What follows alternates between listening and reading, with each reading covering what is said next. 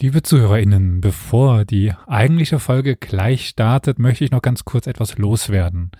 Und zwar werdet ihr gleich eine Triple-Kooperation hören.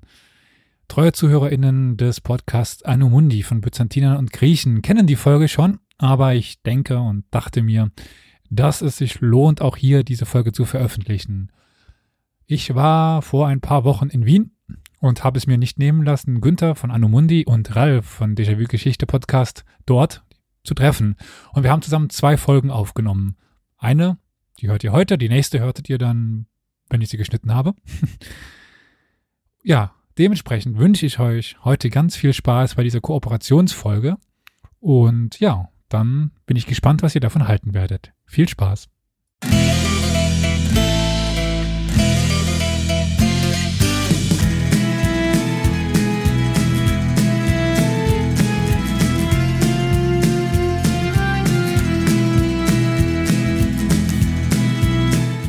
Yassas und willkommen zu einer neuen Folge von Anno Mundi von Byzantinern und Griechen. Ich habe heute wieder ein Special für euch, denn ich nehme die Folge nicht alleine auf, denn ich sitze hier in Wien im schönen Döbling und mir gegenüber sitzen zwei liebenswürdige Podcast-Kollegen. Einerseits der liebe Ralf vom Déjà-vu Geschichte Podcast, der jetzt wieder in Wien wohnt. Servus Ralf. Hallo, Jesus. Und jemand, der den weiten Weg auf sich genommen hat von Saarbrücken nach Wien, der liebe Elias von Historia Universalis. Servus Elias. Hi. Ich bin auch, glaube ich, ich überlege gerade, wenn immer so Saarbrücken fällt, gibt es irgendeinen anderen Podcast? Ich meine, so Dresden, Berlin, München, Leipzig. Mhm. Ja, aber Saarbrücken. Wenn jemand sagt, hier ist ein Podcast aus Saarbrücken, dann kann man eigentlich von ausgehen, dass es du bist. Ja, ja ich glaube schon. Ist fair. Ein bisschen ja. erbärmlich. Naja. So eine kleine Stadt, so eine kleine Stadt sind wir nicht. Das stimmt eigentlich. Ne? Wie viele Einwohner hat Saarbrücken? 100? 150.000. Ja. Und dann mit Einzugsbereich sind wir bei 250.000. Ja, ich weiß, im Vergleich zu Wien ist das nichts. Ja, aber im Vergleich zu Graz geht es schon wieder. Ja. auch Graz ist größer. Ja, ist auch größer. Na gut, ähm, also ich habe eine, ein Thema recherchiert. Und zwar springen wir heute ins 14. Jahrhundert und wir widmen uns der, Lebens, der Lebensgeschichte des vermutlich größten Hochstaplers der byzantinischen Geschichte. Hm. Also bis Hochstapler war ich noch, wie, wie heißt der Postel, Gergert Postel?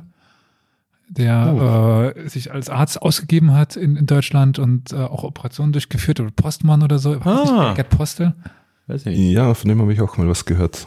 Es gibt ja da schon ein paar, ne? Also es war ja jetzt gerade mal auch bei Geschichten aus der Geschichte dieser Typ, der da behauptet hat, er wäre so ein Überlebender auf irgendeinem Schiff gewesen und sich dann ins, in den englischen Adel schleichen wollte. Genau, ja. Und das schien auch nicht so ganz koscher zu sein, also gab also schon ein paar. Es, es gibt einige Hochstapler in der Geschichte. Ähm, ja, aber aus, so, aus der byzantinischen Geschichte, ich glaube, da kennt man jetzt relativ wenige. Mir fällt keiner an. ja, und äh, diese Lebensgeschichte, die wird uns führen, unter anderem nach Konstantinopel, nach Palästina, Italien, Zypern und sogar bis nach Frankreich. Hm, das ist eine internationale Biografie dann. Aber wie viel davon hat er wirklich gemacht und wie viel davon war Hochstaplerei? Das ist jetzt die Frage. Wir können das alles dann ganz zum Schluss dann noch besprechen, wie viel ihr davon glaubt, was ich euch jetzt vortragen werde. Der Name der Person, mit der wir uns heute beschäftigen, lautet Pavlos Tagaris. Oder auf Deutsch kann man auch sagen Paul Tagaris. Tagaris wurde geboren in Konstantinopel. Die einen sagen so in den 1320er Jahren, die neuere Forschung geht eher von 1340 aus, aber wir befinden uns auf jeden Fall im 14. Jahrhundert. Wie gesagt, war der Geburtsort von Tagaris Konstantinopel, die Hauptstadt des römisch-byzantinischen Reiches, wobei vom byzantinischen Reich zu diesem Zeitpunkt jetzt nicht mehr allzu viel übrig gibt. Ich wollte gerade sagen, ne? wann ist das lateinische Königreich zu Ende gegangen und es gab wieder ein byzantinisches Reich? 50 Jahre davor? Bisschen mehr? Genau, also 1261 haben die Byzantiner Konstantinopel zurückerobert. Okay, also sagen wir 80 Jahre davor. äh, und dann nochmal 100 Jahre in der Zukunft schaut's ganz mies aus.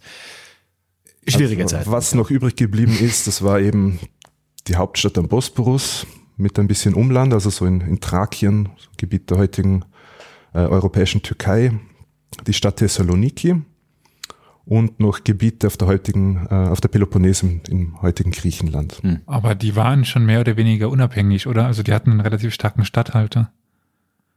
Genau, also vor allem dann auf der Peloponnes hat es dann so, ähm, also wurde ein Despotat eingerichtet, die haben, die waren relativ autonom, aber Mhm. sie unterstanden zumindest formell noch dem, dem Kaiser in Konstantinopel. Mhm. Aber rundherum, ja, da waren, also zu dem Zeitpunkt waren ja die Osmanen schon sehr groß. Fast ganz Kleinasien war unter osmanischer Herrschaft. Bis dann so ein komischer Dude aus Zentralasien kam und es wieder platt gemacht hat. Ja, also knapp, knapp, nicht, nicht so ganz. Ja. Er war nah dran. Tamerlan ist dann, ja. Ja, nah dran. Also der hat die, das Leben des byzantinischen Reichs noch ein bisschen verlängert. Der liebe Tamerlan. Ja, der, der Vater von Tageris, der hieß Manuel Tageris, der sich im Kampf eben gegen die Türken ausgezeichnet hat. Und eben wie gesagt, zu diesem Zeitpunkt beherrschen die Osmanen bereits ähm, fast ganz Kleinasien. Und es hat immer wieder kriegerische Auseinandersetzungen gegeben mit den Byzantinern. Ich meine, jetzt einfach nur zur Einordnung, wenn wir jetzt sagen, 1340er Jahre geboren, ne? also wann sind die Osmanen im großen Stil auf den europäischen Kontinent über? Ich glaube 1370er war die Schlacht an der Maritza, oder? Ähm, das muss ungefähr 1350 gewesen Ja, sein. also auch eigentlich schon Das sind sie, direkt haben sie in dann der übergesetzt. Zeit. Ja. Damit war ja Gallipoli. um, um komplett umkreist eigentlich, ne? Genau, und um 1400 war schon der größere Teil des südlichen Balkanhalbinsel unter osmanischer Mhm. Kontrolle. Naja. Und irgendwie ein paar Jahre vorher waren doch auch die Byzantiner schon in Vasallenherrschaft den Osmanen. Immer wieder, Ja. immer wieder haben, haben sie Vasallenstatus gehabt, haben äh, Tribut zahlen müssen, haben Prinzessinnen abgeben müssen Mhm. an den Sultan. Ähm, aber es wird in dieser Folge weniger um, um politische Geschichte gehen, aber ja, schauen wir mal weiter. Aber das ist doch das Einzige, was ich kann. Aber dann werde ich heute zumindest etwas Neues erfahren. Ich bin gespannt. Ich kann auch nur politische Geschichte, es ist hoffnungslos. Ne? Ja, Es, es geht nicht ohne Politik und so weiter, aber äh, ja. Und dieser Manuel Tageris, also der Vater unseres Protagonisten, war verheiratet mit einer gewissen Theodora Asenina Paleologiena, einer Nichte des byzantinischen Kaisers Andronikos II. Hm.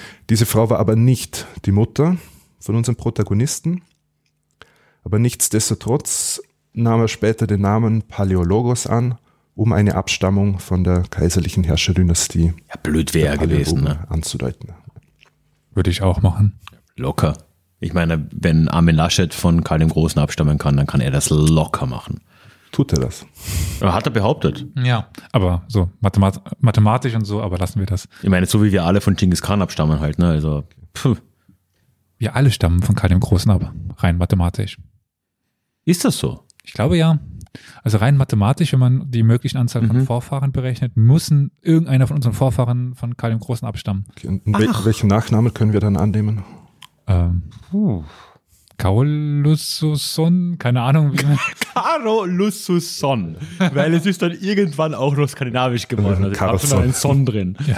Ja, ja, das macht Sinn. Das Ja, macht Sinn. oder? So machen wir das. Also wir haben bestimmt auch irgendeinen Skandinavier in den Vorfahren. Da- davon ist auch, ich meine, das haben doch alle Germanen. Ja, die Wikinger kamen aber auch überall mal vor vorbei und Brandkratzen, plündern. Die, die haben den Byzantinern ja, wenn wir schon beim Thema sind, Sizilien äh, weggenommen de facto. Also, na gut, da waren und davor auch, gleichzeitig da waren auch die Sarazenen schon. Ne? Naja. und gleichzeitig den Kaiser mit der Garde ah ja, geschützt. die Barriga-Waage, äh, gerade, ja. Ja, Passt doch alles Ja. thematisch. Doch alles sonst. Sinn.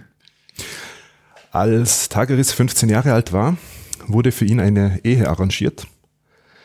Doch das war offensichtlich nichts für ihn und er entschied sich stattdessen, Mönch zu werden. Hm. Natürlich griechisch-orthodoxer Mönch. In dem Alter? Ich weiß. Komisch. Naja, Berg Athos ist wahrscheinlich ganz nett, keine Ahnung. Hm. Unüblich war es nicht, sagen wir mal so. Oft wahrscheinlich für Zweitgeborene in Adelshäusern und so, oder? Das, war das im orthodoxen Raum auch so? Also im, westeuropäischen war es ja relativ üblich, wenn man so nichts erben konnte. Ja, von der Jüngste oder so, der hat dann irgendwie eine kirchliche Laufbahn. Genau, das war ja naheliegend auch, weil es gab nichts zu erben, ne? Wenn du drei ältere Brüder oder so hast. Ja, also wie gesagt, das für, für byzantinische, für den byzantinischen Bereich, es war nichts Unübliches.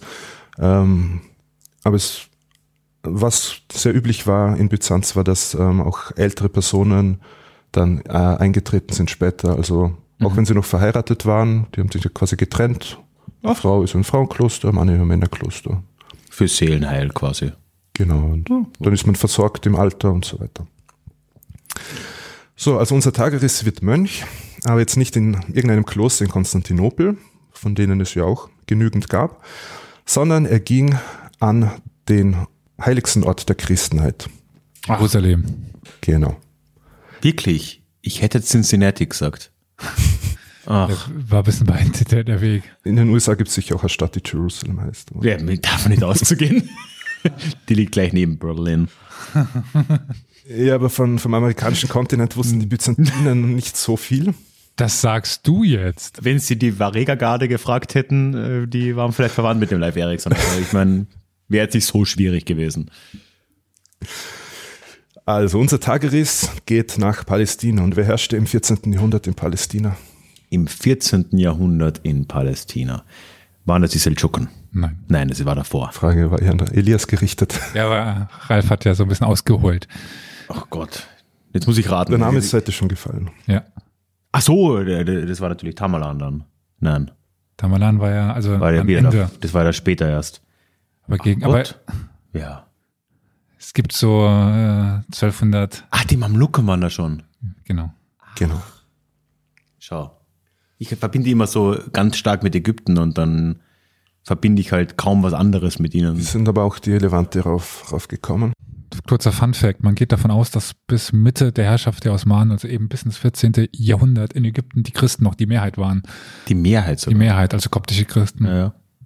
Was ganz interessant ist, wenn man sich dieses Land vorstellt. Also wie genau das jetzt stimmt und bis wann wirklich, aber gerade wenn man in die mamlukische Verwaltung schaut, das ist fast alles Meine äh, muslimischen Herrscher waren ja nicht unbedingt daran interessiert, dass alle konvertieren. Das Ja. mit, mit Ja, Steuer wieder vor machen. allem die Verwaltung vom Byzantinischen Reich halt übernommen, dann indirekt sogar, ja, oder? und halt Jizya. zunächst, ja. Jizya. Und dann die, Ah. die Kopfsteuer haben Kopfsteuer. halt nur die, die Nicht-Muslime bezahlt. Logisch, ja, ja.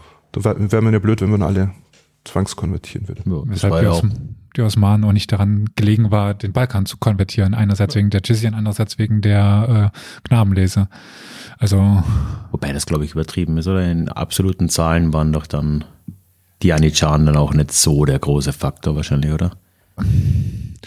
Ja, gut, und dazu, dass, dass Eltern sehr froh waren, wenn sie ihre Kinder an den Ja, in den Hof geben konnten klar. und so weiter. Also nur dieses ähm, Narrativ, das häufig vom Balkan kommt, so die Osmanen haben uns zer- zerstört, die Osmanen Mhm. wollten alles zwangskonvertieren und diese äh, schlimme Knabenlese und so weiter, da halt so ein bisschen Mhm. spielen. Also wir sind in Jerusalem und es gab das Patriarchat von Jerusalem, Mhm. eines der wichtigsten Zentren der Christenheit. Patriarchate muss ich, glaube ich, euch beiden nicht erklären. Also es hat im, also im, im Spätmittelalter, äh, im Spät, in der Spätantike haben sich fünf Patriarchate herausgebildet, fünf wichtige Zentren äh, des damaligen Christentums. Äh, natürlich Rom, Konstantinopel, Alexandria, Antiochia und Jerusalem. Und aus diesem Verband haben, hat sich Rom irgendwann vertschüsst, beziehungsweise wurde ausgeschlossen aus der Gebetsgemeinschaft. Mhm. Und es, quasi, es sind quasi vier orthodoxe Patriarchate übrig geblieben, bis dann neue gegründet wurden. Dann in Moskau. Moskau zum Beispiel oder dann auch die Serben und die Bulgaren haben dann auch irgendwann. Das ist äh, komplett oft, und nicht komplett, aber ein bisschen off-topic, aber das würde mich jetzt interessieren. Heute ist es ja nicht so, dass, obwohl es ja relativ viele orthodoxe Nationalkirchen gibt, dass jedes Land einen Patriarchen hat, oder? Oft gibt es immer noch nur Metropoliten. Es gibt Unterschiede vom Titel. Ja. Also es gibt nach wie vor die, die alten Patriarchate plus ein paar neue. Also Moskau und dann die Serben, die Rumänen, Bulgaren. Und dann gibt es noch sogenannte autokephale Kirchen. Das heißt, die sind auch eigenständig innerhalb der orthodoxen Gemeinschaft, die aber jetzt keine Patriarcha also Patriarchen haben, sondern das ist dann der ähm, Erzbischof von Athen zum Beispiel und so weiter. Okay. Sind das dann Metropoliten oder ist das wieder was ganz anderes? Äh, Metropolit ist äh, jemand, der mehrere Bischöfe unter sich hat. Aha, also noch eine Stufe über dem Bischof, aber kein Patriarch. Okay, okay. Habe mich da immer gewundert. Ja. Ja, also Tagris geht nach Palästina und nach eigenen Angaben findet er dort eine Ikone mit Wunderkräften. Ja, Was halt so passiert. Also das letzte Mal, wo ich in Palästina war, habe ich auch eine gefunden. Ne? Normal, oder? Ich glaube, das wird auch teilweise im Hotel dann schon so auf dem, aufs Kissen gelegt. Ja, ja, ja. Wird das an jeder Ecke angeboten mittlerweile. Äh, Tagris hat gemeint, okay, das ist was super Tolles, was er gefunden hat, kehrt sofort nach Konstantinopel zurück und stellt es dort dem dortigen Patriarchen vor, Patriarchen von Konstantinopel. Aber dort wusste man jetzt nicht so wirklich, was man jetzt damit mit dem Ganzen anfangen soll. Und man hat ihm diese Wunderikone abgenommen und Tageris kehrte beleidigt nach Palästina zurück. Also abgenommen ohne Bezahlung, Das ist nicht überliefert, aber was dafür. aber wohl nicht allzu. Spricht dafür, dass da kein Geld Ja. für bezahlt worden ist. Er ist nicht im Kerker gelandet, also Ja. immerhin. Ja. Äh, Also wieder zurück in Jerusalem sucht er dann die Nähe des dortigen Patriarchen namens Lazarus, Lazarus, äh, der ihn zum Diakon weihte. Das Oh, heißt, offiziell ein Geistlicher. Kurze Zeit später musste aber Patriarch Lazarus nach Konstantinopel fliehen, weil er sich mit den mamlukischen Autoritäten überworfen hatte. Wir sind jetzt im Jahr 1368 zur Einordnung. Tageris blieb aber in Jerusalem zurück, geriet dann dort aber bald in einen Konflikt mit dem Stellvertreter des Patriarchen und so zog Tageris weiter, nämlich nach Antiochia. Also Antiochia liegt an der südlichen Spitze der heutigen Türkei. So Grenzgebiet Syrien, Türkei im Prinzip. Genau, also ja. so Richtung Syrien runter, aber da gibt es quasi so, nur so einen Zacken, Mhm. der noch zur Türkei gehört. Und gibt es, glaube ich, noch eine, eine arabische Minderheit, in, Ah ja. die dort in der Türkei lebt. Und Antiochia war ähm, bereits in der Antike eine sehr bedeutende Stadt. Da ist doch hinter, im Mittelalter vor allem ist ja dort dieses, was war das Ding, was sie ausgebuddelt haben im, im? Kreuzzug? Ah, die Heilige Lanze, ja, und natürlich. dort gab es dann eine, eine Kreuzfahrerherrschaft, also das ist noch nicht so lange her, jetzt vom, Mhm. äh, aus Sicht von Tageris, eben dann bis zur Eroberung durch die Mamluken. Und auch in Antiochia gibt es einen Patriarchen. Und mit dem freundete sich Tageris an. Äh, dieser Patriarch namens Michael, der war der erst frisch gewählt und der weihte Tageris dann zum Priester Mhm. und übertrug ihm wichtige administrative Aufgaben in seinem Herrschaftsbereich, unter Anführungszeichen. Und hier zeigt sich jetzt schon deutlich das Streben von Tageris nach Macht und Geld. Denn er verkaufte Bischofssitze an die Höchstbietenden. Hm. Wo ist jetzt das Besondere? Also, das ist in der katholischen Kirche kaum eine Erwähnung wert, oder? Also, das ist doch noch und nöcher passiert Ja, genau. wahrscheinlich. Also, ist ein Ehrenmann, der Tagaris. Man sollte es aber halt nicht zu offensichtlich machen. Ja, gut, ja. Aber gut, Antiochia ist halt, ist halt ein kleines Städtchen, ne? Da, da spricht sie wahrscheinlich Also zu rum. dem Zeitpunkt war Antioch jetzt nicht mehr so groß. Also wurde, wurde stark zerstört dann eben im Zuge dieser Kämpfe zwischen Ja, den ja. Kreuzfahrern und, und den, den Muslimen. Aber er hat eben nicht nur, ja, es hat eben Bischofssitze äh, verkauft und diejenigen, also denjenigen, die dagegen protestierten oder die nicht zahlen wollten, denen drohte er damit, sie einen lokalen Emir auszuliefern. Hm. Damit aber nicht genug. Er wurde noch anmaßender und er nannte sich jetzt selbst Patriarch von Jerusalem. Warte mal, Moment. Der, der sitzt in Antiochia, hat anscheinend einen guten Kontakt zum Patriarchen von Antiochia und behauptet dann von dort aus, er wäre der Patriarch von Jerusalem, während da einer sitzt. Ja, aber der ist ja nicht in Jerusalem, der ist ja jetzt in Aber Konstantinopel. wie wir Ah ja, der ist ja Blödsinn, ja, ja, okay. In aber den Jerusalem gibt's gab es ja jetzt keinen Patriarch mehr. Ja, aber den Typen gab es doch noch immer, der ist doch einfach nur geflohen. Also Der ist geflohen, Hat er den Titel wirklich offiziell aufgegeben? Dieser Sitz war jetzt vakant, Ah. Na gut, dann kann man es ja machen. Also aber behaupten wir jetzt auch, Kanzler von Deutschland zu sein, nur weil der gerade unbesetzt ist. ist nicht unbesetzt. Es gibt ja eine Ja, in, in Vertretung, oder? Naja, Geschäftsführer. Geschäftsführerin. Geschäftsführer, verdammt. Und Wir jetzt, müssen irgendeinen Titel finden, der vakant ist. Da gibt es sicher Lehrstühle, wir können uns Professor nennen. Es gibt irgendein, irgendwas immer vakant. Also, Hier nenne ich Patriarch des Saarlandes oder so. willst du Patriarch des Saarlandes sein, Elias? Ich glaube, hier finden sich zwei auf jeden Fall byzantinische Priester, die dich anerkennen würden. Deine Gemeinde ist überschaubar. Wir haben eine relativ große russische Gemeinde im Saarland, also so. orthodox. Lustigerweise wohne ich neben der Kirche, wo die russisch-orthodoxen ihre Feiertage feiern. Also, wenn die mir dann über Essen bringen. Kann man schon machen, ja. Und ich meine, für dich ist der Luxus, du kannst halt zweimal Weihnachten feiern. Einmal am 24., einmal am 6. Januar. Ist cool.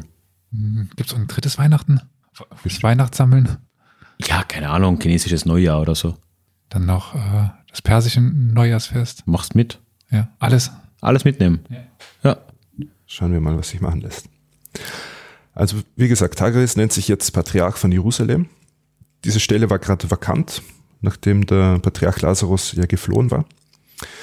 Doch Tageris wurde nie in dieses Amt gewählt. Ich frage mich warum. Also, das war vollkommen unrechtmäßig, was er gemacht hat. Echt? Also, das kann man jetzt, also das, das finde ich jetzt unfair. Das ist so, als würde man sagen, dass der große Eliassos vom Saarland äh, nicht anerkannter Patriarch wäre. Also ich meine, sowas akzeptiere ich nicht. Und ja, was man halt als Patriarch so macht, er hat dann selbstständig angefangen, Bischöfe zu weihen. So, eh. Äh, Und für, für diese Zeit ist eine Episode überliefert, Ah, Entschuldigung, hat er, die hat er auch verkauft, oder? Also die, die er jetzt geweiht Ist hat. anzunehmen, Ist ja. anzunehmen, wissen wir. Okay, ja, ja. Ähm, und so für diese Zeit, also so Antiochia Umgebung war, ähm, ist eine Episode überliefert, der zufolge Tageris ähm, in den Kaukasus gereist sei, in georgisches Gebiet. Dort habe er in einen Machtkampf innerhalb der Königs, äh, einen Machtkampf innerhalb der Königsfamilie angezettelt und sich selbst als Schiedsrichter angeboten. Und schlussendlich erwählte er einfach den Höchstbietenden zum König von Georgien. Der, äh, also ich, ich versuche mir gerade den Typen vorzustellen, der da einfach reinmarschiert. Ja, also, er war's, er war's, Der, er hier, war's. hier, der, lasst, lasst mich das entscheiden. Er ist jetzt König. Aber ich, ja, dieser Machtkampf ist in den georgischen Quellen leider nicht belegt und somit sehr zweifelhaft. also ein bisschen vorsichtig sein. Woher kommt die Annahme oder in was für einer Quelle hat der eine Autobiografie Wir geschrieben? werden über die Quellen noch sprechen müssen. Okay, gut. Laut eigenen Aussagen hat Tageris in jener Zeit kurz überlegt, nach Konstantinopel zurückzukehren, um für seine Verfehlungen um Vergebung zu bitten und sein Vermögen den Armen zu spenden. Doch da erreichte ihn eine Nachricht aus Antiochia. Wird auch noch Patriarch von Antiochia. Ihm wurde ein Bischofssitz angeboten, Ach ja. und zwar in Davresion. Das liegt relativ ab vom Schuss irgendwo im Taurusgebirge. Das klingt aber überhaupt nicht angemessen. Aber also Tageris hat das angenommen und ist jetzt völlig rechtmäßig zum Bischof geweiht worden. Ja, aber Das war gesegnet, also abgesegnet von höchster Stelle, so in Antiochia. na gut. Nimmt man an, oder? Ja, ich meine, wo ist das Taurusgebirge? Südosttürkei. Südosttürkei. Ja, es ist nicht so weit weg dann von Antiochia, da kann man noch mal hin. Aber Wahrscheinlich. es kann ja nur eine Zwischenstation sein für Eben, ja. ja. Wir sind jetzt im Jahr 1375. Ich glaube, ich bin auch voreingenommen. Wenn ich Taurus höre, denke ich an den Taunus und da will halt echt niemand hin. Ähm, Das stimmt. Taurus. naja, das ist dann eh besser. Ja. Ja, aber mittlerweile ist die Kunde von Tageris Treiben bis nach Konstantinopel durchgedrungen. Und als er gerade in der Gegend von Trapezunt am Schwarzen Meer unterwegs war, da erreichte ihn ein Brief, der ihn aufforderte, in die byzantinische Hauptstadt zurückzukehren, wo ihm der Prozess drohte. Und Tageris suchte jetzt nach einem Ausweg. Und er überlegte, wer ihn vor dem Patriarchen von Konstantinopel beschützen könnte. Der Patriarch von Jerusalem. Und der ist er ja selber. Ist er selber. Der Ex-Patriarch von Jerusalem, der, der geflohen ist. Der sitzt in Konstantinopel. Wie wär's mit dem Papst? Bingo. Okay, sorry. So weit habe ich nicht Ach gedacht. komm, offensichtlich. Hut ab. Alter Freund. Ja. So entschied er sich, nach Rom zu gehen. Warum Rom? Also es gibt die Vermutung, dass die Familie von Tageris in Konstantinopel Rom-freundlichen Kreisen angehört hat, die sich für eine Kirchenunion stark gemacht Die haben. waren sicher beliebt. Es gab ja im Spätmittelalter mehrere Versuche, die orthodoxe Kirche mit der katholischen Kirche wieder zu vereinen. Die byzantinischen Kaiser erwarteten sich dadurch militärische Unterstützung aus dem Westen. Doch war diese Kirchenunion bei der Mehrheit der Bevölkerung äußerst unbeliebt.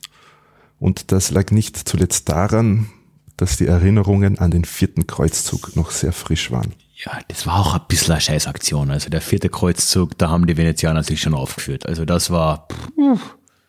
Ja, aber die anderen haben sich auch schön an der Nase langführen lassen. Also. Ja, ich meine, und ja, okay. Es hätte, es hätte halt Venedig auch echt niemand bezahlt, wenn sie jetzt nicht Byzanz geplündert hätten. Also kaufmännisch gesehen kann man das schon argumentieren. Aber ich, ich, ich verstehe jetzt die Byzantiner.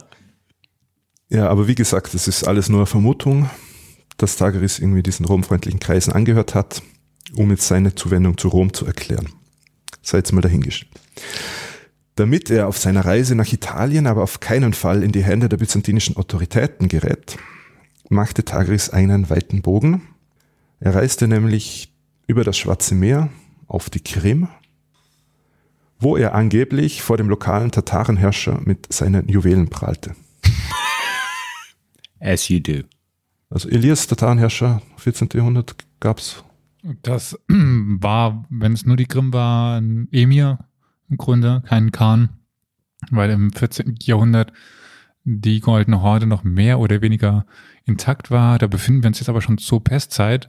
Dort war mehr als nur Chaos. Also äh, es kann sein, dass da irgend, irgendwer behauptet hat, es sei Khan. Also das mhm. also von 1360 bis 75, 80 ist so die sogenannte Zeit der, der Bürgerkriege, ähm, Time of Troubles, wo wir fast gar nicht sagen können, wer wann wo mhm. wie herrschte. Danach kommt irgendwie dann so eine Übergangszeit bis 14, äh, bis ist 1380, 90, wo dann Tochtermisch sich durchsetzt und davor der äh, sogenannte Urus Khan ähm, aber ähm, der war es wahrscheinlich nicht, weil der kommt eher aus dem Osten. Auf der Krim gab es immer dann noch so mehr oder weniger äh, unabhängige Herrscher. Gab auch schon die Vorgänger der späteren Krimkane, also diese äh, Girai-Familie. Hat nur der vielleicht schon gelebt zu der Zeit, bin ich mir gerade nicht sicher. Aber wenn waren es nur die Vorfahren. Ähm, aber im Grunde genommen gab es keinen de facto, äh, pro, pro forma unabhängigen Herrscher der Krim. Äh, auf jeden Fall auf der Krim heuerte unser Tageris mehrere Begleiter an, die ihn schließlich auf seiner Reise begleiteten. Und zwar reiste er über das Gebiet der heutigen Ukraine nach Ungarn, dann weiter zur Adria, von wo er aus dann nach Italien übersetzte. Der Papst hieß zu diesem Zeitpunkt Urban VI. und Tageris trat vor ihn, überreichte ihm Geschenke und beichtete zumindest einen Teil seiner bisherigen Verfehlungen. Weiß ich von keinem. Gab nichts. Moment, er hat mal in der sechsten Klasse ähm, dem Andrionos was, was äh, weggenommen ist, Pausenbrot. Ja, aber komm, komm der Andrionos, also der, pff, der hat schon irgendwie das, auch drum gebettelt. Das hat er vielleicht gebeichtet. Ja, also vielleicht hat er das gebeichtet, ja. Aber was noch wichtiger ist, er schwor dem griechisch-orthodoxen Glauben ab und trat zum Katholizismus über. Das ist aber schon ein ziemliches Statement jetzt. Also ich meine, das macht In man ja auch nicht so. In der damaligen Zeit war das ein als amtierender Patriarch Bischof von, ja gut, okay, aber zumindest Bischof da von, ich habe die Stadt vergessen, im Taurus. Nicht so wichtig, ja. Äh, also er war geweihter Bischof. Stellt euch vor, der Bischof von, keine Ahnung, gibt es im Saal einen, einen katholischen Bischof? Wir sind entweder Trier oder Speyer. Ja, okay, sagen wir, der Bischof von Trier sagt jetzt einfach seinem Glauben ab und wird Protestant oder so. Das wäre schon ein Ja, gut, sag mal, da, gehen wir mal lieber zu Speyer, weil Trier ist dann ja wirklich noch Erzbischof und so weiter. Ah, okay, also, gut, ja, ist ja, ist ja auch das wäre nochmal eine Nummer größer. Aber äh, auf jeden Fall, ja, finde ich schon. Ja, ihr habt recht. Also das war zur damaligen, also vor allem noch zur damaligen Zeit ein, ein riesengroßer Schritt, der nicht, also normalerweise nicht leichtfertig vollzogen wurde. Und Papst Urban VI., der scheint sehr beeindruckt gewesen äh, zu sein von diesem Tageriss, der behauptete Patriarch von Jerusalem gewesen zu sein. Mhm. Und dieser Tageriss, der kam dem Papst gerade recht, denn er brauchte jemanden mit guten Kontakten zum Osten. Und der Papst ernannte Tageriss somit im Jahr 1380 zum lateinischen Patriarchen von Konstantinopel. Mhm. Ich bin jetzt gerade am überlegen, warum braucht er Kontakte in Richtung Osten? Und habe das schon mal gerade versucht, das zeitlich ein bisschen einzuordnen. Ist aber zu früh um für die Allianz gegen die, äh, aber nicht ganz zu früh. Ja, ein paar Hund, paar, es war noch nicht diese Allianz mit Venedig und dem Papst dann gegen die Osmanen. Nee, das, das wäre zu, zu früh. Das wäre zu früh. Naja, ich meine, ich glaube, es gab ja immer im Verlauf des ganzen Mittelalters einen Drang in Richtung Osten von, Seite, von katholischer Seite, mhm. nur meistens mega erfolglos, wenn gerade ein Kreuzzug war. Naja, es gab ja schon den Nikolaus, äh, der in Persien an der Macht war. Ach so, ja, stimmt. Ja. Der nicht, dann später nicht, nicht allzu, Nikolaus hieß, aber. Ja. Ha. Weiß ich nicht. Tageris wird zum lateinischen Patriarchen von Konstantinopel ernannt. Und dieser Posten war gerade vakant. Doch was ist der lateinische Patriarch von Konstantinopel? Hm. Na, der, der nicht orthodox ist. Ja, aber der warum ist er ein Patriarch? Ich meine, es gibt ja keine katholischen Patriarchen. Ja, gibt es es hier nicht? Nicht wirklich, nein. Es gibt Bischöfe und Erzbischöfe. Im Zuge des vierten Kreuzzuges wurde Konstantinopel von den katholischen Kreuzfahrern und von Venedig erobert im Jahr 1204. Daraufhin ist in Konstantinopel das sogenannte Lateinische Kaiserreich errichtet worden, mit einem katholischen Kaiser und natürlich auch mit einem katholischen Patriarchen. Also es gab ja quasi nur noch einen Patriarchen im katholischen Gebiet und das war der, Pro, der Papst, der in Rom war. Es ist die Frage, ob er sich auch noch Patriarch genannt hat und erst dann mit Konstantinopel standen sie ja vor der Wahl, nochmal den Patriarchen einzusetzen oder eben nicht. Die Später, Katholiken, also Papst hat Patriarchen eingesetzt, eben ah, wie hier in Konstantinopel. Und es oder in Jerusalem später. Es gibt bis heute ja. den lateinischen Patriarchen von Jerusalem. Und ist der wirklich vom Papst? Der ist vom Papst eingesetzt und der ist zuständig für die Katholiken in diesem Raum. Mhm. Okay, Im Heiligen so. Land gibt es nach wie vor viele Katholiken in Jordanien und so weiter. Mhm. Und der hat bis heute den Titel. Patriarch. Das heißt, es gibt vom Papst auserkoren oder zumindest anerkannt Patriarchen, aber die gibt es eigentlich nur im Ostmittelmeerraum. Genau, bei diesen okay. alten Patriarchen. Was halt üblich war. Mhm. Ja, aber die Byzantiner haben ja 1261 Konstantinopel zurückerobert. Äh, und die setzen wieder einen orthodoxen Patriarchen ein. Und der lateinische Patriarch musste ins Exil gehen. Und dessen Sitz war nun Negroponte. Das ist der Ägäis, die Insel von den Venezianern. Die Insel Euböa. Ah die heute zu Griechenland gehört. Mhm. Aber eben ab dem vierten Kreuzzug war Euböa unter venezianischer Herrschaft. Mhm. Und Diese dort war quasi lange der Insel äh, in der Ägäis neben dem griechischen Nord, Nord nordöstlich von Athen, so eine längliche ah, Insel. Ah, okay, ja. Also nahe dem heute griechischen Festland, ja. nicht irgendwie, wo Samos und Lesbos sind, Nein. sondern okay. Mhm. Nicht weit von Athen. Ja. Genau, und dort ist quasi der Exilsitz des lateinischen Patriarchen von Konstantinopel.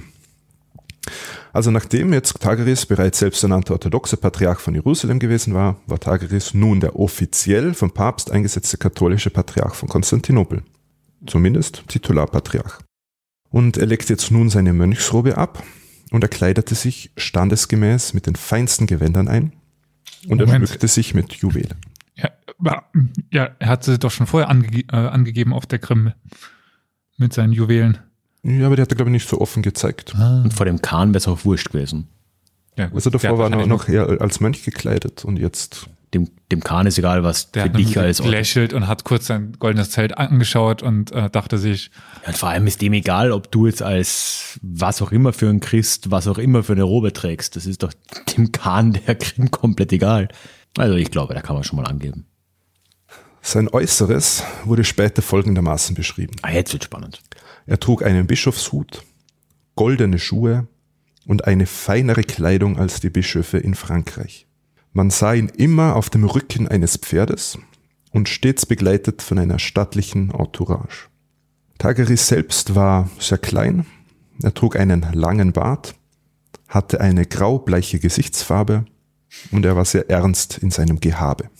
Mhm sympathisch klingt er jetzt nicht unbedingt, aber, aber das heißt, langer Bart, schon ein bisschen mönchsartig nach wie vor. Aber das ist typisch orthodox. Auch in einem Priesteramt noch oder? Ja. Doch, okay. Also Priester rasieren hm. sich. Ah, stimmt, ja. Die Patriarchen, die von Serbien kenne ich ein bisschen, die schauen auch immer so aus. Ja? Also man muss quasi körperlich unversehrt sein für diese hm. Ämter und da gehört auch der Bart dazu. Ah ja, klar. So, jetzt musste Tageris natürlich seinen Patriarchenthron in Negoponte, also Euböa, in Besitz nehmen. Dazu reiste er zunächst in die Küstenstadt Ancona und dort wurde er feierlich empfangen als neuer Patriarch von Konstantinopel und er schenkte der dortigen Gemeinde eine Reliquie, Und zwar den Kopf des heiligen Jakobus, des Bruders von Jesus. Wie man sich denken kann, ist die Herkunft dieses. Kopfes so ein bisschen fraglich. Und er übergab der Kathedrale von Ancona noch weitere Reliquien, unter anderem einen Nagel des Heiligen Kreuzes und einen Fuß der Heiligen Anna, Ja, der Mutter glaube, Mariens. also am Heiligen Kreuz hat es mindestens zwei Millionen Nägel gegeben, wenn es Das sowieso. Und die Vorhaut ist halt auch von hier. Geht. Ja, das, Die, die gibt es in Wien, die Vorhat, Christian. Das sagst du jetzt. davon gehen wir alle aus. Aber ist schade. Also ich war gerade in der Nähe von Ancona noch im September und wenn ich das gewusst hätte, Du wäre ich da hättest hingehen sollen, Ja, denn Tageris verfügte, dass jeder Pilger, der diese Reliquien verehrt, Ablass von den Sünden erhält. Oh, das wäre ein Deal gewesen. Das wäre ein Deal. Von Ancona reiste Tageris schließlich nach Negroponte, wo er von, acht, äh, von 1380 bis 1384 residierte. Dort stand ihm sein Bruder Georgios äh, als Verwalter zur Seite und gemeinsam trieben sie einige undurchsichtige Geschäfte, indem sie Ländereien verpachteten. Und schließlich wurde Tageris von seinem Nachbarn angeschwärzt, dem lateinischen Erzbischof von Athen. In Wie gesagt, Athen nicht so weit weg. Also. ist nicht weit weg. Und dort gab es zu diesem Zeitpunkt ja noch äh, einen katholischen Kreuzfahrerstaat, das Herzogtum Athen. Und dieser Erzbischof von Athen wandte sich an den Papst und er beschwerte sich über Tageris, äh, über seine Machenschaften und bezichtigte ihn als Hochstapler. Also wieder einmal wird's brenzlig für ihn. Und er erkannte, dass da irgendwie von, von päpstlicher Seite Ungemach drohte und er floh abermals nach Zypern. Nach Zypern. Aber da war ja auch noch ein Kreuzfahrerkönigreich. Da waren die, die Lustignons ja noch an der Macht. Ach so. Also auch Lusignan. katholisch. Ja. Okay. Genau. Also Zypern ist ähm, 1191 von Richard Löwenherz erobert worden. Mhm. Der war gerade auf, ähm, auf seiner Rückkehr vom dritten Kreuzzug. Und die Insel ging schließlich in den Besitz über der Familie Lusignan, einem französischen Adelsgeschlecht, die immer sehr engagiert waren bei den Kreuzzügen. Könige stellten teilweise und andere Fürsten. Genau. Guy de Lusignan kennt man vielleicht aus Königreich der, der Himmel. Bester Film überhaupt, kann ich jetzt an dieser Stelle sagen, wo mir keiner widerspricht hier. Äh, nicht gesehen, ich widerspreche trotzdem. Oh, verdammt. Der beste Film überhaupt ist ein Statement. Äh, weil Als ich den mit 18 gesehen habe, habe ich ihn gut gefunden. Weiß nicht, wie ich ihn heute finden nein, werde. der beste Film aller Zeiten ist Space Jam 2. Das wissen alle. Nie gesehen. Ne, zum Glück nicht. ich auch nicht. Ja, also der, der Herrscher von Zypern, Jakob II., der hieß den lateinischen Titularpatriarchen von Konstantinopel willkommen. Und ehemaligen Patriarchen von Jerusalem und ehemaligen Bischof von. Also soweit wir wissen immer noch Bischof von wo auch immer. im Ja, aber der, der König von Zypern ist katholisch, das heißt, das andere ist für ihn uninteressant. Und Jakob II. von Zypern, der lässt sich nun in Nikosia von Tageris zum König krönen für eine läppische Summe von 30.000 Goldmünzen. Ja, heutiger Geld, Inflationsrechner. Gehen wir davon aus, viel. Also ich glaube, also mit diesem Honorar lässt es sich ganz gut leben. Und Tageris pflegte nach wie vor einen sehr ausschweifenden Lebensstil und er vergab auch Lehen und Bistümer auf der Insel. Lehn? Wie Ja. ist er an das Land ge gekommen? Der war ja nicht mal weltlicher Herrscher. Also, naja, gut, andererseits Kirchliche, kirchlicher gibt's ja. Okay. Äh, Jetzt beging Tageris aber einen großen Fehler. Denn er entschied sich, nach Rom zurückzukehren. Warum genau, weiß man nicht. Offensichtlich hat er gehofft, dass die Anschuldigungen gegen ihn mittlerweile vergessen worden sind. Hm. Dem war aber nicht so. immer noch urban oder? Ja. Ah, Und es gab in Rom einige Zeugen, die gegen ihn aussagten. Er wurde verhört und wegen Betrugs verurteilt. Und Papst Urban VI. ließ ihn ins Gefängnis werfen, in dem er dann ein paar Jahre verbringen sollte. Zu seinem Glück starb Urban so. im Jahr 1389. Also er war schon jetzt so drei, vier Jahre im Kerker. Mhm. Aber der neue Papst, äh, Bonifatius IX., der sprach zu Beginn seines Pontifikats eine Generalamnestie aus und Tageris kam frei. Ich dachte jetzt kurz, zu seinem Glück starb Tageris bald im Gefängnis. Aber gut, ja, das ist Ach so. besser. Äh, Tageris war nun allerdings in einer sehr schlechten Lage, also sowohl sozial als auch ökonomisch. Also denn er hatte gar nichts mehr. Und er musste bei seiner Freilassung versprechen, sein Leben als Betrüger hinter sich zu lassen. An das scheint Tages, Tageris sich aber nicht halten zu wollen. Ein Schock. Und er fand einen Ausweg. Welche Patriarchenstuhl oder Bischofsstuhl hat er jetzt beansprucht? Papst. Äh, pass auf, er will nur Papst werden. Glaubst du, er will, äh, glaubst, er will noch Papst werden? Keine Ahnung. Nee, das ist, das ist krass, oder? Aber wo sind wir jetzt gerade? So 1380er? Wo will man 1380 rum sich eine Chance finden? Ich meine, wo, wo, wo geht man da hin? Was würdest du machen, Elias? Oh Gott, schwierige Frage. Ja, ich meine, Paris. Ich würde gegen Papst in Avignon werden wollen. Gegen Papst in Avignon. Aber dann wäre er ja doch Papst. Ja, aber das wäre cool. Aber Und das die- kann man auch machen. Ja. Das ist erreichbar. Die haben aber meistens lang gelebt in, in, in Avignon. Ja, gut. Aber es ging auch ein bisschen dem Ende entgegen gerade. Also das war Ja. nicht ganz so cool. Das hätte man, das wäre doch, das, schauen wir mal. Ja. Ich merke, ich sitze mit zwei Experten hier am Tisch. Denn Tageris entschied sich, sich an einen Konkurrenten des Papstes zu wenden. Nein! Hut ab. Wer war im 14. Jahrhundert der große Konkurrent des Papstes in Rom? Oh Gott, wer war denn das? War das Gregor gerade? Nee. Also der, In der? Papst in Avignon saß. ja. Genau, denn es gab ja noch einen zweiten Papst, nämlich den Papst in Avignon. Wir sind in der Zeit des Abend, abendländischen Schismas. Ein Traum. Äh, Tageris reiste aber nicht direkt nach Avignon, sondern ging zuerst an den Hof des Grafen von Savoyen, Das ist ja fast Frankreich. Also ein bisschen recht hatte ich auch. Ja. Amadeus VII. Äh, Savoyen, sein Herrschaftsgebiet, ungefähr so im Dreiländereck, Frankreich, Italien, Schweiz, diese Gegend. Und Graf Amadeus VII. Piemont heutiges im Prinzip, oder? So ein bisschen. Ist das Piemont? Ähm, später dann, genau, wenn die Franzosen den, äh, den Savoyern das Französische wegnehmen, dann äh, werden sie Bleibt Piemont, Piemont. übrig. Ja. Genau, ne, so Ge- Gebiete am, am Genfersee. und ja. so. Und weil wir ja gerade in Wien sind, Prinz Eugen war ja von Savoyen. Genau, der war auch von Savoyen. Und Graf Amadeus VII. von Savoyen, der zählte zu den Unterstützern des Papstes in Avignon. Und Tageris konnte den Grafen überzeugen, dass er ein verschollener Verwandter von ihm sei. Ja, also klar. Grafen. Außerdem inszeniert er sich jetzt als Märtyrer, der vom römischen Papst eingesperrt wurde und dadurch verarmt sei. Und zwar nur, weil er loyal war gegenüber dem Papst von Avignon. Jetzt habe ich irgendwie gerade mal eine Frage. Wie viele Sprachen hat der Herr Tagaris Das eigentlich wollte ich gesprochen? gerade Weil fragen. seine Muttersprache muss ja Griechisch gewesen sein. Ja.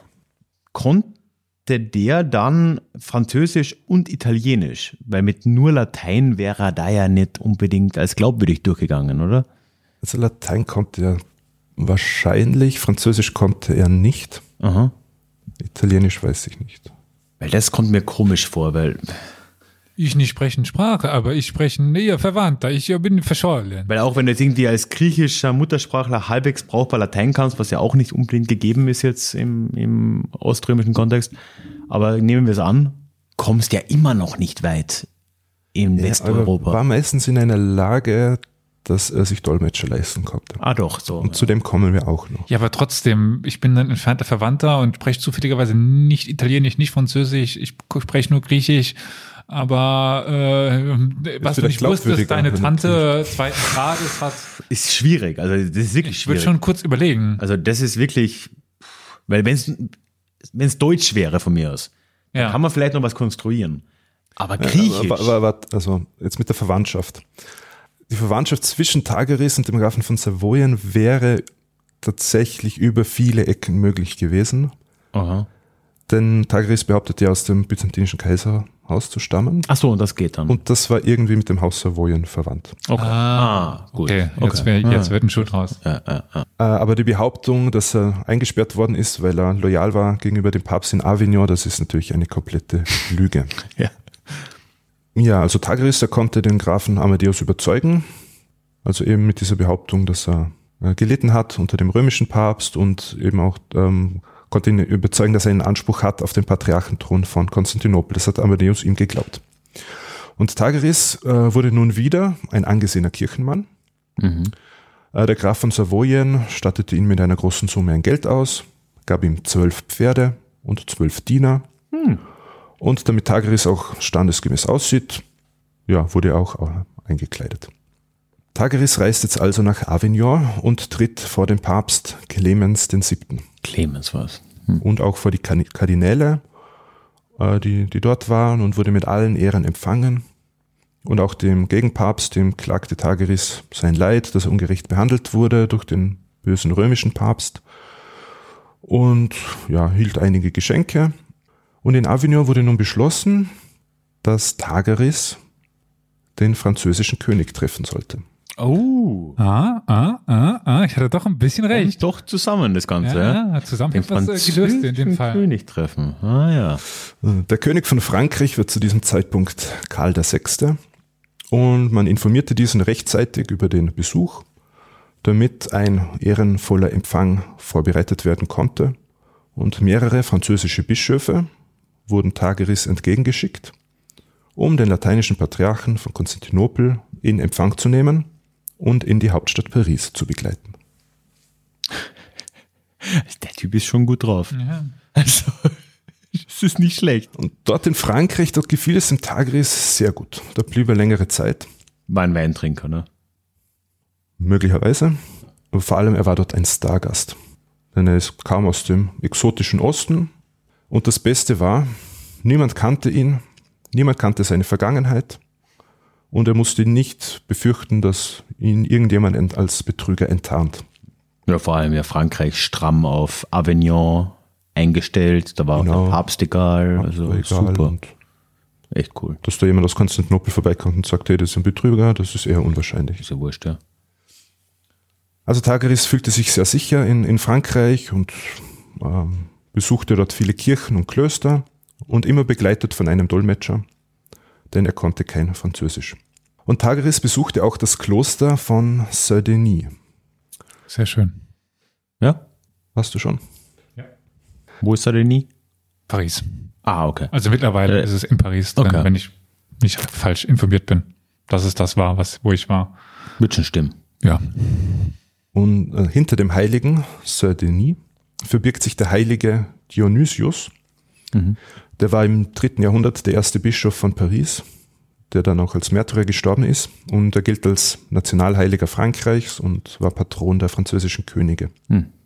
Also der ist so richtig klassisch Diokletian-Zeit wahrscheinlich Äh, gestorben. Früher. Früher sogar noch. Ich glaube früher. Hm, ja. Und dieser Saint-Denis wird seit dem Frühmittelalter gleichgesetzt mit einem anderen Dionysius, äh, Dionysius Areopagites. Und der war Bischof von Athen, allerdings schon im ersten Jahrhundert nach Christus, also sehr, sehr früh. Kommt auch öfter vor, oder? Dass so Heilige zusammengelegt werden. Beim, beim Nikolaus von Myra ist es, glaube ich, auch so, oder? Dass das ja gar nicht so eindeutig ist, wer da gemeint ist und so. Ja, das hat man oft mehrere Heiligengeschichten, die dann irgendwie zusammengeführt Ja, wurden. ja, ja. Und dann ist nicht mehr klar, wer. Ja. Bei den beiden ist eigentlich relativ klar, also ganz sicher klar, dass es nicht die gleiche Person war, aber trotzdem gibt es irgendwie eine Tradition, dass man die zusammen verehrt. Mhm. Und auf diese Gleichsetzung bezog sich auch Tageris und er erklärte den Mönchen des Klosters Saint-Denis, Jetzt, jetzt will er sich heilig machen. Jetzt ist er irgendein Heiliger. Glaubst, na. nein, Ich weiß. solange er lebt, kann Du er kannst doch nicht sehr als Lebender, Okay, ja, stimmt auch schon. vielleicht einen Großvater Ich- heilig machen oder so, aber Ja, das, das er stammt von irgendeinem Heiligen ab. weiß ich nicht. Vielleicht. Ja. Oder er will mal wieder irgendwo Reliquien auftreiben und so tun, Auch als ob möglich. oder so. Ja, Tageris erklärte den Mönchen, ähm, dass es in Athen noch einige Reliquien des heiligen Dionysius gibt. bin heute aber Ja, ja. also der läuft. Ist ja beide gut. Ja. Ähm, also in Athen gibt es laut Tageris unter anderem noch einen Gürtel von Dionysius äh, und seine Sandalen und einige Bücher, die dieser selbst verfasst habe. Wie die Leute damals, ich meine, ja, ist okay, aber dass man irgendwie 1300 Jahre oder wann auch immer 1000 Jahre nach, nach dem Typen glaubt, dass sich die Sandalen noch gehalten haben. Also das ist doch Ja, also Moment mal, du findest auch heute noch Römer-Sandalen. Also das ist schon realistisch. Das ist, Leder. ja, ja, Echt? ja. Das wusste ich nicht. Ich hätte nicht gedacht, dass Leder so lange bestehen kann. In den richtigen Umständen definitiv. Doch, Okay. Also auch außerhalb jetzt irgendwie von Pompeii oder so. Ja, ja. Okay. Dem letzten Mal irgendwie äh, auf Twitter gesehen, dass es äh, jetzt nochmal eine neue Ausstellung gibt von so vorzeitlichen Mammutfellzelten, die gefunden worden sind. Also auch Lederzelte aus der äh, 15.000 Jahre vor Christi oder so. Wirklich? Ja, ja. Das hätte ich einfach nicht. Ich hätte gedacht, das ist so organisches Material, das kann gar nicht so lange halten. Okay. Es kommt ganz auf die Umstände an, wo Ah. das unter der Erde liegt. Wieder was gelernt. Also äh, da bin ich wieder der falsche Ansprechpartner als nicht Archäologe, aber Ja. der könnte der oder die Archäologin könnte das jetzt definitiv erklären, Mhm. was für Bodenverhältnisse es bräuchte, dass sich Leder erhält, aber es ist möglich. Okay. Hm. Wusste ich nicht. Gut, dann vielleicht hat er recht. Vielleicht gibt es die wirklich in Athen. Also ich will nicht sagen, dass er recht hat, ich sage nur, dass es realistisch ist, dass es Okay. möglich sein könnte, aber Ja, also Tageres, der spricht mit diesen Mönchen, sagt, es gibt diese Reliquien in Athen. Und da er, da er ja Patriarch von Konstantinopel ist, untersteht ihm ja auch Athen. Und so verspricht er den Mönchen von Saint-Denis, dass er diese Reliquien nach Paris bringen wird. jetzt machen die einen Kreuzzug. oh je. Wer Äh, die Zeiten sind jetzt langsam vorbei. 1444 kommt noch. Ja. Und sonst kann man ins Baltikum marschieren oder so. Genau. Ja, also das hat er jetzt nicht vorgehabt, aber er verspricht, dass er diese Reliquie nach Paris schaffen kann. Äh, Aber seine Bedingung war, dass mehrere Mönche ihn begleiten sollen. Und als Gegenleistung versprach er, also neben den Reliquien, noch eine staatliche Entlohnung und er deutete an, dass einer der Mönche vielleicht auch ein Erzbistum erhalten könnte im Osten. Erzbistum inzwischen. Also der verschenkt jetzt echt schon im großen Stil. Also, Und zwei Mönche hat er wirklich überreden können. Die sind dann, haben dann einen französischen König gebeten, dass sie mit ihm nach, also mit dem Tageris nach Athen reisen dürfen. Der König hat das gestattet und hat ihnen ein Empfehlungsschreiben mitgegeben, was man ja damals gebraucht hat, wenn man gereist ist, für die anderen äh, Fürstenhäuser und so weiter. Und der König hat ihnen auch noch großzügig Geschenke mitgegeben. Tageris machte sich also wieder auf den Weg, diesmal begleitet von zwei Pariser Mönchen und mit mehreren Dienern, die ihm persönlich unterstanden. Und sie kamen in eine Hafenstadt. Welche genau ist nicht so klar, aber von dort wollten sie halt dann über den Seeweg nach Griechenland gelangen. Und in dieser Hafenstadt bestach Tageris dann die lokalen Seemänner. Sie sollten die Abfahrt verzögern unter dem Vorwand, dass das Wetter zu schlecht sei. In der Zwischenzeit verfrachtete er heimlich mit Hilfe seiner persönlichen Diener sein ganzes Gepäck auf ein Schiff und mitten in der Nacht reiste Tageris ab, mitsamt aller Kostbarkeiten, die der französische König ihm mitgegeben hatte. Die zwei Pariser Mönche blieben ziemlich ratlos zurück. Ähm, und sie, sie reisten zunächst nach Rom, äh, um dort Nachforschungen anzustellen. Und dort erfuhren sie dann, was für ein Betrüger dieser Tageris wirklich war. Und sie kehrten schließlich enttäuscht nach Paris zurück. Und ihre Schilderungen über Tageris, also über dessen Aufenthalt in Paris, äh, das floss dann in die Chroniken des Klosters Saint-Denis ein. Also wir haben hier eine Quelle, die diesen Teil der Geschichte von Tageris belegt. halbwegs glaubwürdig wahrscheinlich, ja. Tageris war jetzt zur See unterwegs, aber es gab irgendwie keinen Ort mehr, wo er hingehen konnte. Also, der, das war schon so ein Nimmersatt, oder? Ich, jetzt war er gerade in Frankreich, wie du gemeint hast, niemand kannte ihn, er hat eigentlich keine Probleme, alle glauben ihm so seine Story. Aber vielleicht konnte er auch nicht ewig dort bleiben. Irgendwann sagt man, ja, warum gehst du nicht Ah. wieder zurück in dein Land? ja, keine Ahnung, nach Bordeaux oder so kann man ja gehen. Nein, das war, das war Englisch, ne? Aber irgendwo hin, wo halt Wein wächst und dann lässt man sich's gut gehen. Jetzt überlege ich gerade, was Günther am Anfang aufgezählt hat ähm, an Ländern, ob wir noch irgendwas vergessen haben, weil wohin geht er jetzt? Meine, Spanien, Oh, schwierig. Das war ja vor der Beendigung der Reconquista. Nordspanien, Ja, in Nordspanien, aber was macht er da? ja. Wein. Ja, Wein gibt's da. Ja, siehst. Weil so die richtig guten Weinregionen in Frankreich, die sind ja noch nicht französisch so richtig, oder? Oder? Ah, na doch. Bordeaux ist wahrscheinlich sogar schon französisch. Teilweise wieder, ja. Ja. Das wechselt ja hin und her. Aber vielleicht, aber das, das wäre halt klug gewesen. Aber was macht er jetzt? Ich meine, jetzt haut er ab aus Frankreich. Ja, ich sage Spanien, noch weiter südlich. Glaubst du, dass er nach. Ja, oder er macht den äh, 360er und wird noch Muslim. Das wär's jetzt. Jetzt Ja. halt irgendwie landet er dann so, weiß ich nicht, in äh, Tunesien oder so Segelt nach Amerika. und entdeckt Amerika nebenbei Ja. vielleicht. Aber Cincinnati, ich hab's euch gesagt. ja. Ja, schauen wir mal. Ja. Was macht er? Äh, Wahrscheinlich war sein fortgeschrittenes Alter mit ein Grund, dass er sich nun entschied, in seine Heimat zurückzukehren und dort reinen Tisch zu machen. Vermutlich bangt er jetzt auch schon langsam um sein Seelenheil. Im Jahr 1300. Darum steht es ja, glaube ich, nicht wirklich gut. Also egal welcher Religion er jetzt am Ende angehört, er hat alle davon ziemlich beschissen. Ich glaube, Muslim werden wäre eigentlich die beste Lösung.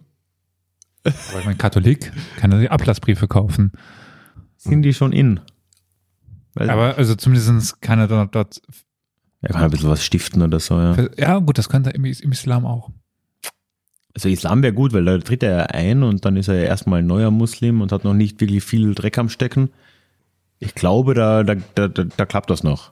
Hm. Ja. Oder gleich Judentum. Tut weh. Ja, schwierig damals. Im, im, im hohen Alter noch. Schnipp, Ja. schnipp. Ach so, meinst du? Ja. Schwierig. Und ich mein Speck ist halt auch echt lecker. Also das, das ist halt, ich, Ja gut, das könnte es auch beim Islam. ich wollte gerade sagen, ist halt für beides ein Problem. Ja. Schauen wir mal. Aber ich glaube, wir driften ab. Im Jahr 1395 trat Tageris vor den echten orthodoxen Patriarchen von Konstantinopel. ist auch so tragisch, wenn man einfach mal hört, was damals hohes Alter war. Der war 55, der Mann. Nach neueren Forschungen, oder? Ja, das war schon Oh. fortgeschritten. Ja, das war damals fortgeschritten. Ne? Ja. Also er trat jetzt in Konstantinopel vor den Patriarchen Antonius IV.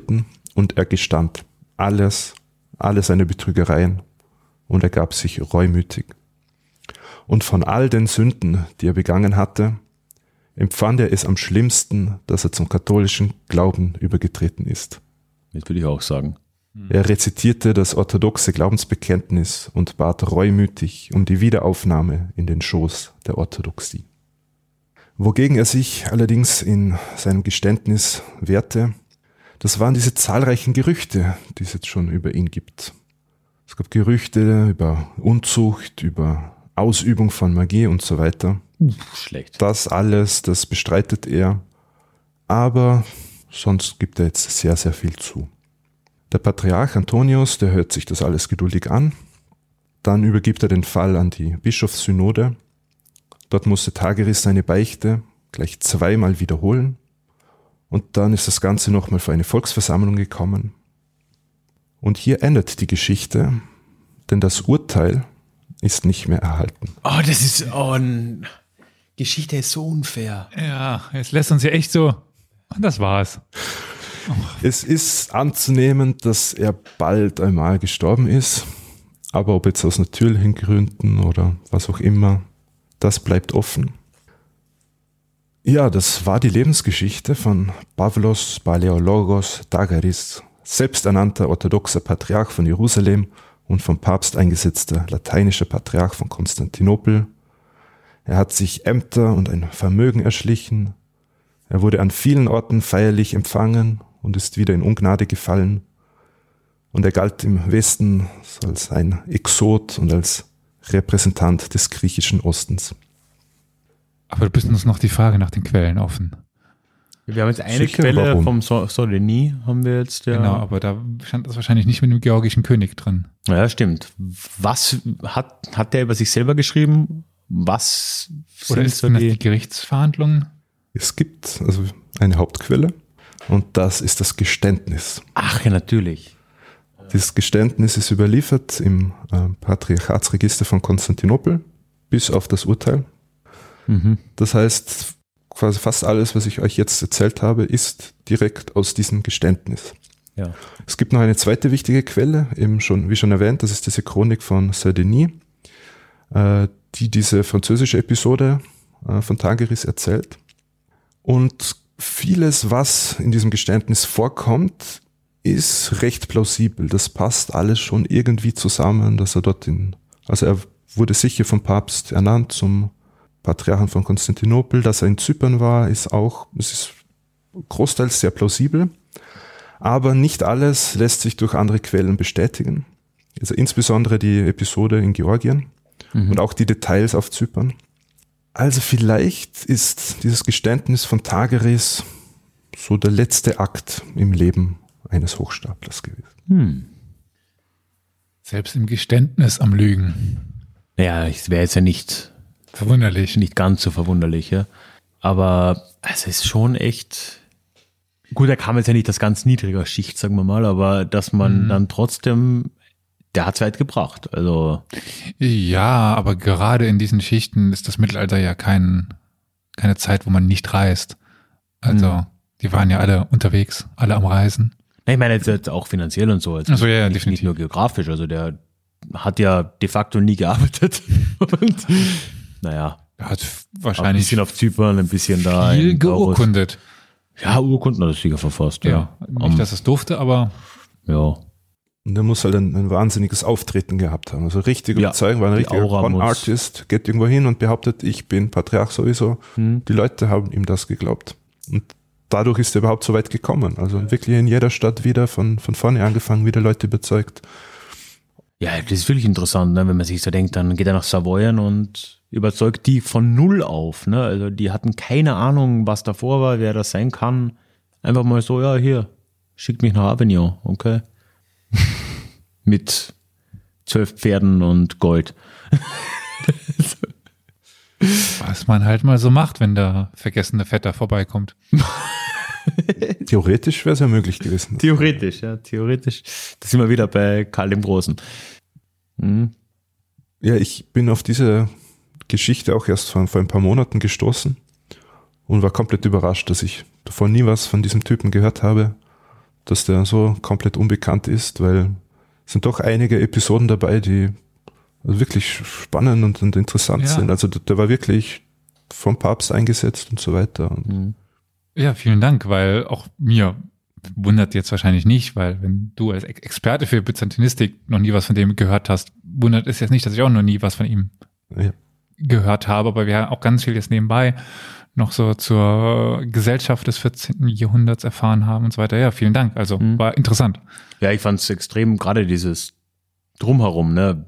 weil ich mir immer schwer vorstellen kann oder konnte oder auch immer noch kann, wie eigentlich die Gesellschaft in Konstantinopel so kurz vor dem Fall de facto, ne, jetzt sind wir was, 70 Jahre vor dem Fall der Stadt, wie das da ausgesehen hat und dass es da halt doch noch irgendwie so, klar hat Strukturen gegeben, ne, aber dass man dann mal so ja, an einer Lebensgeschichte miterlebt, was eigentlich die Strukturen damals waren, mit wem man da geredet hat, dass man da halt dann hingefahren ist, mit dem äh, Patriarchen geredet hat, dass es dann de facto und nein, eigentlich nur eher de jure einen äh, lateinischen Patriarchen gab und wie das alles aufgebaut war, das, das ist auch allein das schon extrem spannend, weil es Also eben, diese, diese Geschichte führt uns an so viele Orte, also Ja. wie zu, zu den Mamluken, nach Syrien, äh, nach Zypern, nach, äh, auf die Krim und so weiter. Also ist faszinierend, ja. bekommt irgendwie so ein bisschen einen Überblick, wie es so im, im 14. Jahrhundert ausgesehen hat, so im, im Mittelmeerraum. ja. Und wie weit man auch rumkommen konnte trotzdem, ne? Geografische Entfernungen hin oder her, also ging schon einiges, wenn man wollte. Wenn man Geld hatte, war das kein, kein Problem. Ja. Und Zeit und Nerven für die ganzen Reisen, Ja. über Land vor allem. Wenn man so reisen kann wie Tageres mit einigen Dienern und immer auf dem Pferd und Ja, es geht. ja, ich sag vielen Dank, dass ihr mitgemacht habt bei dieser Folge und danke für eure Kommentare und äh, Einwürfe. Also mir hat es sehr Spaß gemacht. Qualitativ hochwertig, Ja. finde ich. Ja. Ja, Wir entschuldigen uns eher, als dass wir. Ja, ihr habt ja. einige gute Guesses ab, Ja, abgeliefert. also na, da bin ich Moment, also stolz. den, die guten Guesses schiebe ich hier eher auf die Seite von, von Ralf. Ich habe nichts Qualitatives beigesteuert, aber mein, mein Raten war heute Rom hast gut. du erraten, Ich Avignon Rom, hast ich du erraten. Avignon, äh, dass das Ja. passt. Ja, Elias hat ich- Paris erraten. Stimmt. Ja, genau. Also, Aber wir sind nicht so schlecht. ja. Ja. Also ja, viel, vielen Dank, Günther. Das war echt äh, ein Einblick in eine Phase, kurze Phase der, Zeit, der Weltgeschichte, die ich so gar nicht zuordnen konnte und hat auf jeden Fall Spaß gemacht. Auch Ja, wenn wir inhaltlich nichts beigetragen haben. Ich konnte zumindest sagen, dass es kein Grimkan gab. Stimmt, du hattest ein bisschen Input. Ja. Genau. Wirklich anerkannt war zu, zu der Zeit. Na gut, in diesem Sinne beenden wir die Folge und bis zum nächsten Mal. Wie man in Griechenland sagt, Arrivederci.